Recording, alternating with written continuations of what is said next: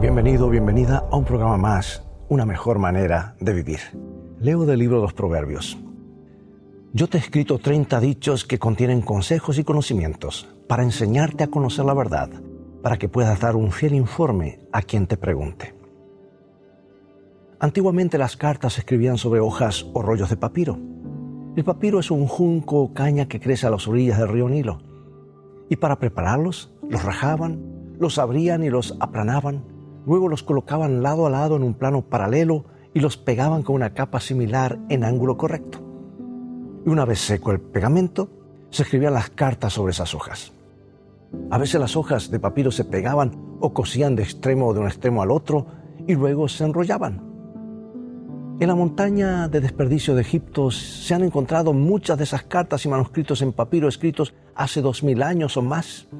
Se han preservado gracias al clima seco imperante. Y muchos de ellos revelan datos fascinantes de los habitantes de esa época. Puesto que la mayoría de las personas eran analfabetas, las cartas eran dictadas a escribas.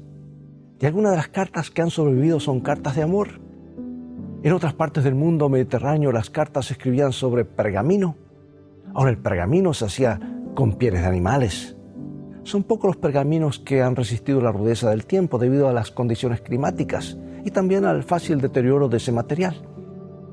Y a propósito, la palabra pergamino se deriva del nombre Pérgamo, una ciudad de Asia Menor donde se preparaban esas pieles.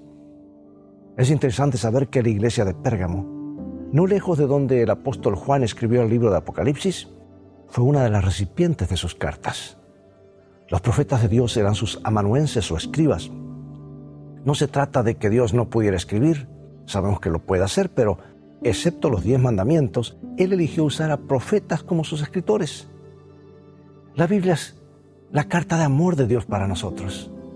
Aunque fue escrita hace siglos, nunca envejece. Por el contrario, está ofreciendo constantemente nuevas percepciones de la altura y profundidad, largura y anchura del amor de Dios hacia nosotros. Podemos leer y releer sus mensajes tan a menudo como queramos, pero nunca agotaremos su significado. A diferencia de cualquier otro libro escrito, la Biblia tiene el poder de transformar la vida hacia lo mejor. Si permites que su autor, el Espíritu Santo, te guíe mientras la lees, pues tu vida será transformada. Lo he visto en la vida de miles de personas. Permite que esto ocurra contigo nunca te arrepentirás. Dios te bendiga y recuerda, en el viaje de la vida, las cosas han de terminar bien si tienes a los principios de la Biblia como tu GPS y a Jesús como tu guía, porque esa es una mejor manera de vivir.